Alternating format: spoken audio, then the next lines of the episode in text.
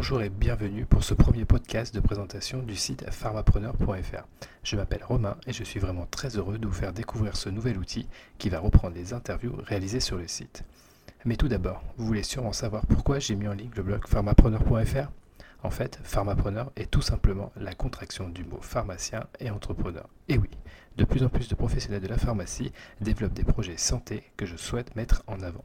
Le site est également destiné aux professionnels en période de reconversion afin qu'ils puissent trouver de nombreuses idées et des conseils pour réussir leur changement d'orientation. Mais que vont apporter les podcasts par rapport au site? Le contenu de ces podcasts sera principalement constitué des interviews réalisées. Vous pouvez ainsi écouter en totalité et quand vous le souhaitez les différents entretiens qui sont repris sur le site internet.